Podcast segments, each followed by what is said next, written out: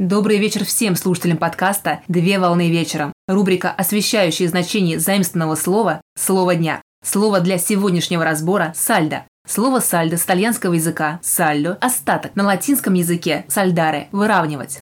Сальдо – это остаток по бухгалтерскому счету, как разность между приходом и расходом. Понятие широко используется и применяется в бухгалтерском учете. Сальдо представляет собой разность значений дебета и кредита счетов, то есть разность между поступлениями и расходами организации за определенный интервал времени. Пример – остаток денежных средств в кассе на конец смены. При осуществлении внешнеторговых операций сальдо представляет собой разность между суммой экспорта и импорта. Существует несколько формул для расчета сальдо для активных и пассивных счетов, где сальдо остаток.